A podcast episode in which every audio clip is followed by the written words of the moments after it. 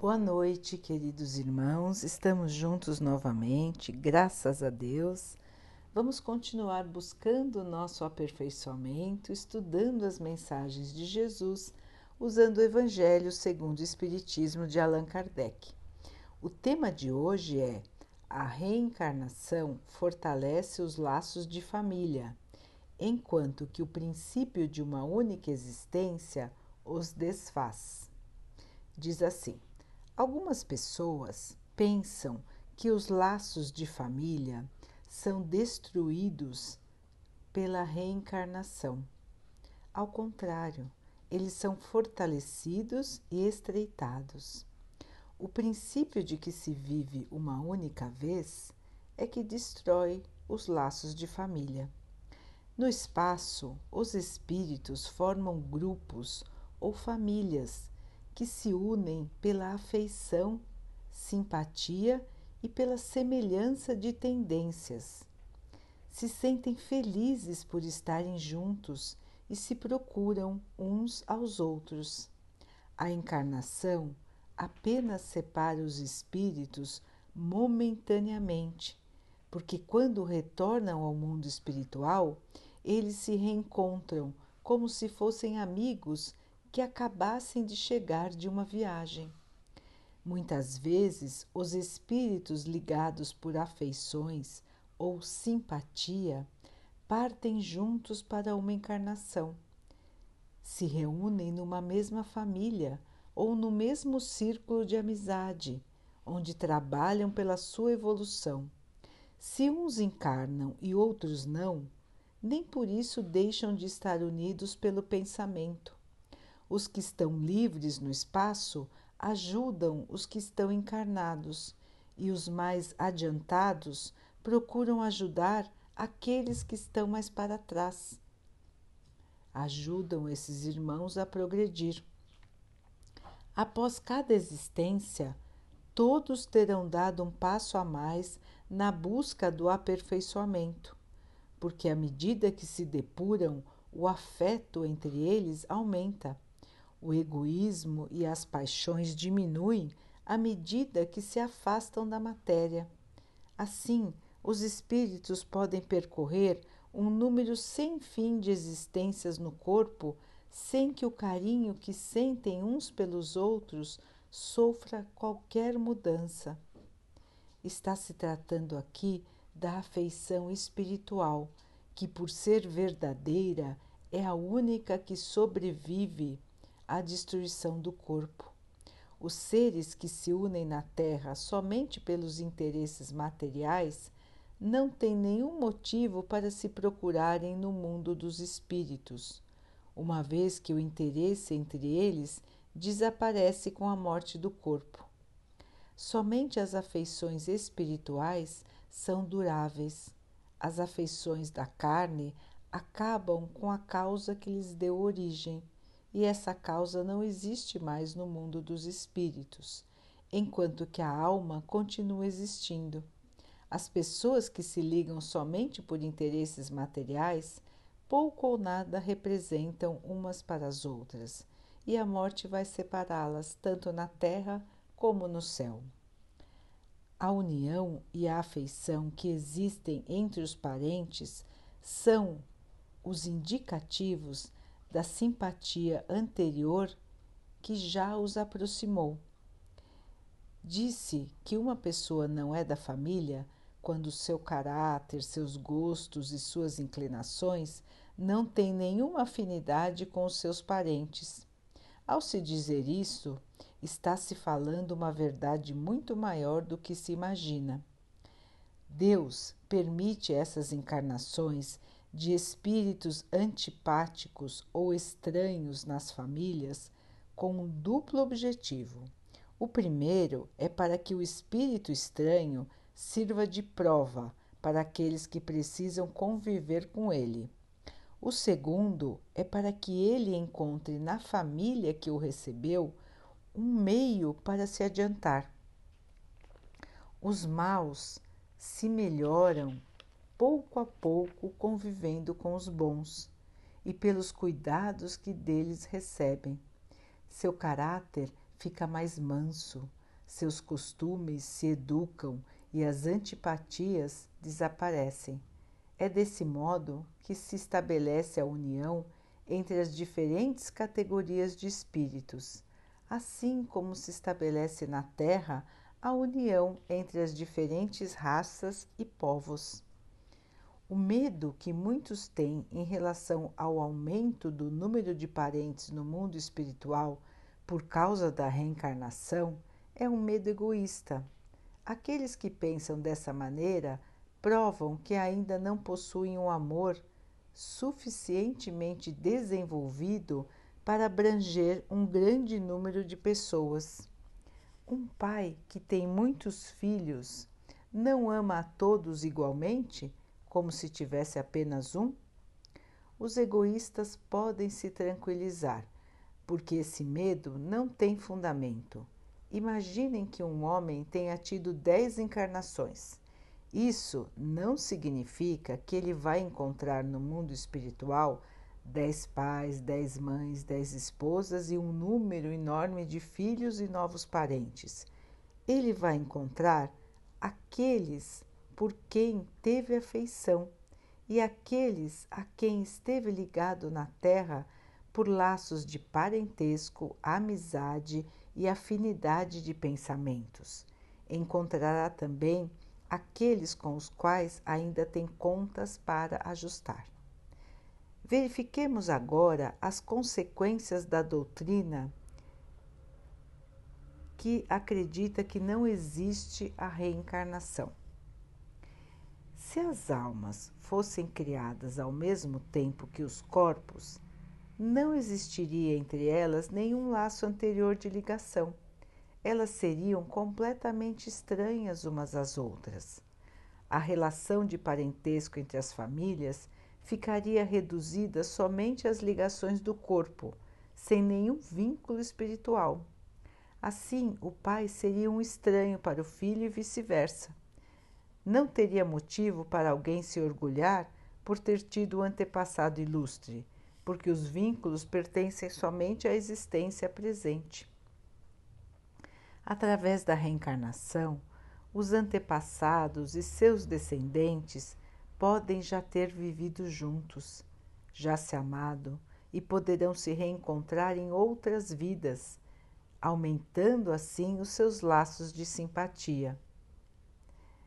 Em relação ao futuro, as pessoas que não aceitam a reencarnação acreditam que o destino das almas estaria fixado após uma única existência. Já estaria determinado a determinação definitiva do destino de uma alma quer dizer que ela não pode progredir. Ela estaria para sempre parada. Quando há progresso, não se pode dizer que o destino de uma alma estaria definido, já que o seu destino depende do progresso. Se a alma teve uma vida boa, ela iria para o céu. Se teve uma vida má, ela iria para o inferno eterno. Assim, as almas ficariam separadas para sempre e sem a esperança de algum dia se reencontrarem. Disso resulta que parentes e amigos nunca teriam a chance de se reverem novamente, a menos que, esteja, que estivessem no mesmo lugar, que tanto poderia ser no céu ou no inferno. Esse destino definitivo da alma que significa a quebra absoluta dos laços de família. Com a reencarnação e o progresso que se faz a cada vida, todos os que se amaram poderão se reencontrar na Terra e no plano espiritual. Vão progredir juntos para chegarem até Deus. Mesmo os que, fracassa, os que fracassam no caminho retardam o seu progresso e a sua felicidade, mas nem por isso suas esperanças estão perdidas. São ajudados por aqueles que os amam, e eles um dia sairão da situação ruim em que se encontram. Enfim, com a reencarnação existe uma eterna solidariedade entre os encarnados e os desencarnados, o que resulta no fortalecimento dos laços de afeição. Então, meus irmãos, que lição bonita, que lição que nos traz conforto para o coração, que nos traz a esperança, a alegria. Nós entendemos aqui que ninguém está condenado a ser infeliz pelo resto de sua existência. Ninguém está separado de ninguém para sempre. Nós todos somos espíritos imortais. Nós não vamos morrer, irmãos. O nosso espírito, ele sempre continuará vivo. O nosso corpo vai deixar de funcionar assim como nós já tivemos outros corpos no passado que também deixaram de funcionar e nós estamos aqui, bem vivos. E vamos assim continuar por toda a eternidade. Então, meus irmãos, cada nova vida, cada nova encarnação, ou seja, um espírito ganha a carne, por isso se chama encarnação, ele veste o corpo de carne e osso, não é? Cada nova vida é uma nova oportunidade de aprendizado e de resgatarmos os nossos erros. Como o texto nos explicou, nós temos afinidades com muitos outros espíritos. Então, espíritos que pensam da mesma maneira, que têm os mesmos gostos, que têm conversas que se encaixam. Então, esses espíritos, pela afinidade que têm, formam grupos ou famílias e se ajudam, assim como é aqui na Terra. As famílias em geral se ajudam. Só que no plano espiritual, as famílias são unidas pela afeição, pelo carinho, pelo amor que os membros têm entre si. Na Terra, nem sempre é assim. Na Terra, algumas vezes encontramos famílias onde todos se dão bem, todos se amam e todos são parecidos, mas são exceções, não é? A maioria das famílias tem sempre irmãos diferentes, que pensam de maneira diferente, que falam de maneira diferente, que têm gostos diferentes. E por que isso acontece?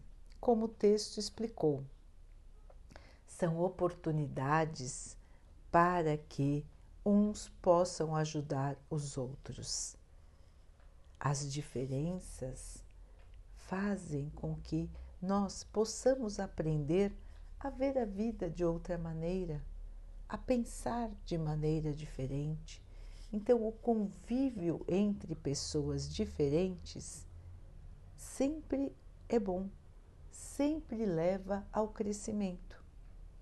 Algumas vezes também observamos espíritos que parecem não se encaixar, não se sentem bem naquela família.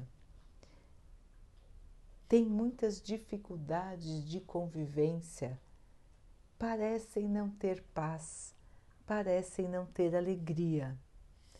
Nesses casos, muitas vezes, são resgates do passado são resgates de problemas de vidas passadas que vêm a ser resolvidos nesta vida. Então, são irmãos que tiveram problemas numa encarnação passada e que agora voltam numa mesma família para que tenham que conviver, para aparar as arestas, para que um perdoe o outro. Ou às vezes é um só e toda a família é diferente. Nestes casos, é uma oportunidade de ajuda que aquela família está prestando para aquele espírito, para que ele possa evoluir, para que ele possa aprender como é a convivência em harmonia, como é o amor, como é o carinho, e que ele possa pouco a pouco ir também se modificando. Então, irmãos, as famílias na Terra nem sempre são as famílias verdadeiras. As famílias verdadeiras são aquelas que são unidas pelo amor, pelo sentimento verdadeiro do amor. E o amor, ele não termina com a morte do corpo. O amor acompanha o espírito durante toda a sua vida. E os espíritos são imortais e o amor também. Então não precisamos nos amargurar por acharmos que não vamos mais encontrar os nossos entes amados que partiram antes de nós. Vamos encontrar a todos, irmãos. Todos nós, quando o amor é verdadeiro, quando existe o sentimento, esse sentimento nos une para sempre. Quando chegarmos também nós ao plano espiritual, teremos a grande alegria de poder encontrar os nossos parentes queridos, os nossos amigos desta encarnação e de encarnações passadas. Nem sempre todos amigos, todos parentes encarnam ao mesmo tempo. Alguns às vezes ficam no plano espiritual e vão nos ajudar enquanto estamos aqui no plano terreno. A família verdadeira nunca se desfaz. O que acontece é que alguns vêm em viagem para a Terra, ficam aqui durante a sua encarnação, tentando progredir, tentando evoluir para que possam chegar de volta ao plano espiritual mais adiantados. O importante é que cada um vá construindo o seu caminho, construindo a sua própria evolução. A amizade, o amor e o carinho sempre vai existir sempre vai estar conosco quando for verdadeira. Então, irmãos, é muito reconfortante nós sabermos de que, primeiro, todos os sofrimentos que estamos passando aqui vão passar, vão acabar. São sofrimentos desta encarnação, desta prova que pedimos para passar. Por mais difíceis que sejam as situações que nós estamos passando agora, elas fazem parte daquilo que planejamos para nós mesmos. E nós vamos ter forças para passar, porque Deus não dá uma prova maior do que nós podemos suportar. Então, nós conseguiremos passar por isso, nós voltaremos para o plano espiritual e lá continuaremos a nossa evolução, felizes por termos conseguido passar pelas dificuldades, pelas provas que nós mesmos planejamos junto com os espíritos bondosos que nos orientaram no plano espiritual. Então, cada nova vida é uma nova chance, é um novo degrau, é um novo caminho para que possamos percorrer desta nossa vida de seres imortais que somos como espíritos. Cada nova vida é apenas um capítulo da nossa vida imortal de encarnação em encarnação, nós vamos encontrando os nossos amados parentes, amigos, nós vamos reencontrando em diferentes posições. Então, quem era filho, depois pode, numa outra encarnação, voltar como pai. Quem era esposa, pode voltar como amigo.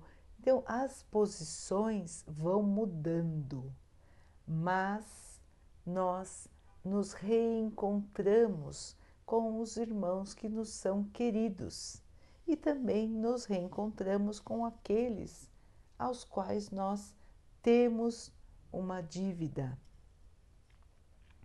Uma dívida porque ou nós prejudicamos esse irmão, ou esse irmão nos prejudicou, então precisamos resgatar os nossos erros. Não existe castigo eterno, não existe irmos para um lugar só de tristeza e não podermos sair de lá. Não existe inferno, irmãos. O que existe é, são as zonas de sofrimento que cada um de nós escolhe pelas próprias atitudes e pensamentos. Então, os irmãos que se afinam com a maldade, com o egoísmo, com a violência, com o caminho do orgulho, vão criando para si um futuro triste. Quando deixarem o plano terreno, vão ou ficar na terra ainda, ou vão para regiões do plano espiritual, onde encontrarão pessoas, ou melhor, espíritos que pensam como eles. Então, são regiões de sofrimento, são regiões onde os irmãos que lá estão morando pensam muito negativamente, gostam, ainda se afinam com os pensamentos negativos, com a violência, com a raiva, com o ódio, e juntos então acabam criando martírios ainda maiores para si mesmos. Mas ninguém está condenado a ficar nessas regiões para sempre. Tudo depende da vontade, o livre arbítrio, a livre escolha. Temos a liberdade, tanto enquanto estamos aqui no plano espiritual, perdão, tanto enquanto estamos aqui no plano material, como quando estamos no plano espiritual. Sempre temos a liberdade de escolher. Então, irmãos, nós é que fazemos o nosso futuro. Hoje estamos vivendo o que plantamos no nosso passado e amanhã vamos viver o que estamos plantando hoje. É por isso, irmãos, que é muito importante que nós façamos uma análise de como estamos agindo, de como estamos pensando e que nós possamos ter força de vontade para progredir. Nós sabemos o caminho do progresso. O caminho do progresso, o Mestre Jesus já veio nos ensinar. É a caridade. Fora da caridade não há salvação. E o que é a salvação? A salvação é o progresso da alma, é encontrar a felicidade e a paz. Então, irmãos, não existe destino já determinado para ninguém. Ninguém está condenado a ser infeliz o resto da sua existência e também ninguém ganha a felicidade eterna sem trabalhar para ela. O Pai é justo, o Pai é misericordioso. Cada um vai traçar o seu caminho, cada um vai traçar a sua trajetória, cada um vai construir o seu destino. Ninguém está condenado. Ninguém é forçado a nada. Todos têm a liberdade da escolha e todos têm a oportunidade de crescer, de evoluir, de aprimorar o seu espírito. E o Mestre já nos ensinou a caridade, tratar os outros como gostaríamos de ser tratados. É simples, não é, irmãos? Não é tão difícil. Vamos aceitar, irmãos, essa grande lição. Vamos nos conscientizar de que esse é o caminho. É por meio da caridade, do nosso esforço em tirarmos de nós os maus pensamentos, os vícios, o orgulho, o egoísmo. É pela nossa força em enfrentarmos as dificuldades, enfrentarmos as doenças, enfrentarmos as perdas sem nos desesperar sem nos revoltarmos. Todo esse comportamento, estes pensamentos vão construir o nosso futuro. E esse futuro vai ser de paz, vai ser de amor, vai ser de felicidade, porque nós assim o construímos com o amor do nosso Pai. Então, queridos irmãos, vamos nos unir em oração daqui a pouquinho, agradecendo ao Pai por tudo que somos, por tudo que temos, pelas dificuldades que estamos passando, pelas provas que estamos vencendo. Cada uma delas é muito importante para que possamos dar um passo adiante rumo à nossa paz e à nossa felicidade. Que o Pai possa nos fortalecer todos os dias, nos dando coragem, nos dando a paz, a esperança e a certeza de que vamos conseguir. Que o Pai abençoe a todos que sofrem do corpo e da alma, que Ele abençoe os animais, as plantas, as águas do nosso planeta e que Ele possa abençoar a água que está sobre a mesa para que ela nos traga a paz, a tranquilidade, que ela proteja o nosso corpo dos males e das doenças. Vamos ter mais uma noite de paz Vamos conversar com o nosso anjo guardião. Vamos pedir a Ele que nos lembre dos nossos compromissos, que Ele nos ajude, nos fortaleça, fortaleça o nosso ânimo, a nossa energia, que possamos amanhã acordar e sorrir, porque estamos tendo mais um dia para crescer. Fiquem, estejam e permaneçam com Jesus. Até amanhã.